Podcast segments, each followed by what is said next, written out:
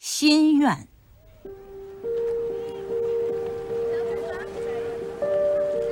巴黎有许多街道公园儿离我们的公寓不远就有一座。一个假日，我夹着一本书来到这个小公园坐在花丛中间的长椅上。这是我最爱坐的长椅，因为我喜欢那几丛花儿。在春天的北京，这样的花儿是经常见到的。我翻了几页书，忽然听到一个孩子的声音：“先生，你是中国人是吗？”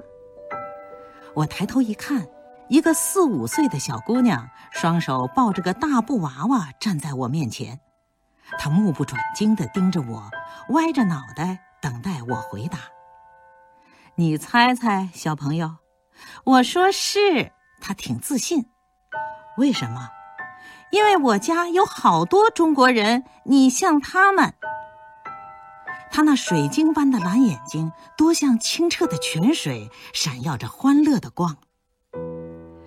小姑娘的话使我迷惑不解。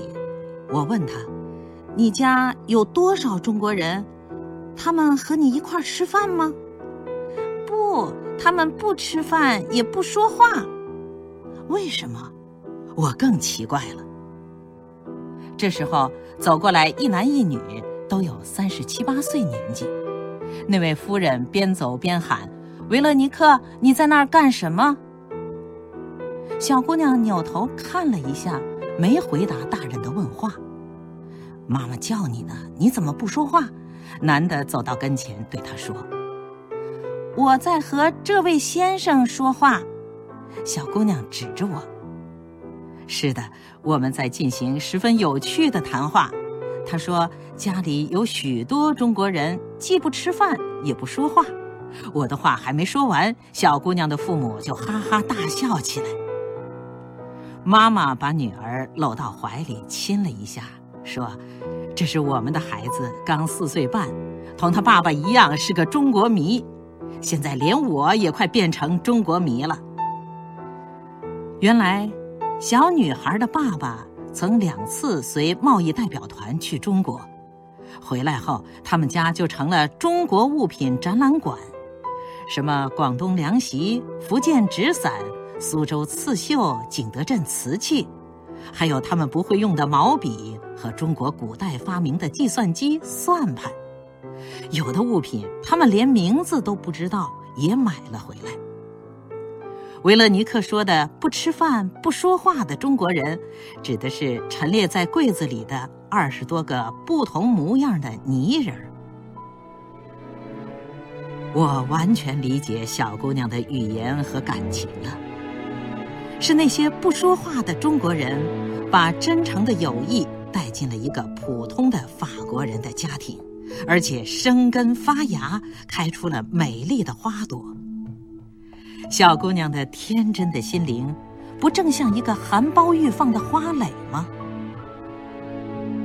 维勒尼克的爸爸兴奋地讲了许多中国见闻，绘声绘色地描述了北京的故宫、桂林的山水、洛阳的龙门，仿佛我倒是从没到过中国的旅客，而他是个热情的向导。他滔滔不绝地讲，使我相信。他既了解中国的现在，也了解中国的过去。他说：“中国是一个伟大的国家，有永远值得引以为荣的历史和文化。但是现在确实需要发展。你们的国家有巨大的潜力，这一点没有谁比得上。”小姑娘插不上嘴，很着急，一连叫了几声“爸爸”。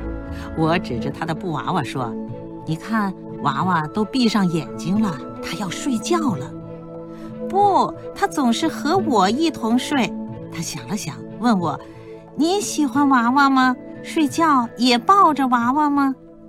他问的这样天真，把大人都逗乐了。我笑着说：“我也喜欢布娃娃，但是不抱它。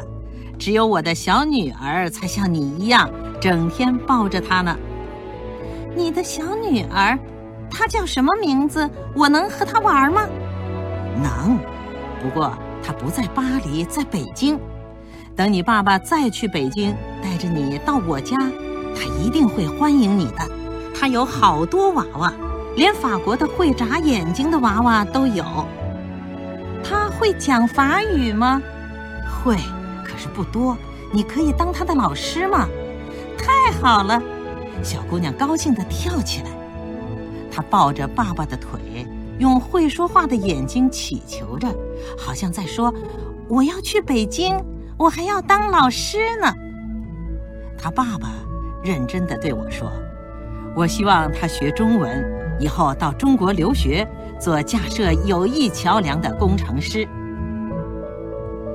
一个普通的法国家庭，一对中年夫妇和一个天真的孩子，他们的心愿多么美好，多么纯真。人民的感情是朴素的，朴素的东西是最美的。修一座友谊的长桥，这是我们共同的心愿。更多课文。请关注微信公众号“中国之声”。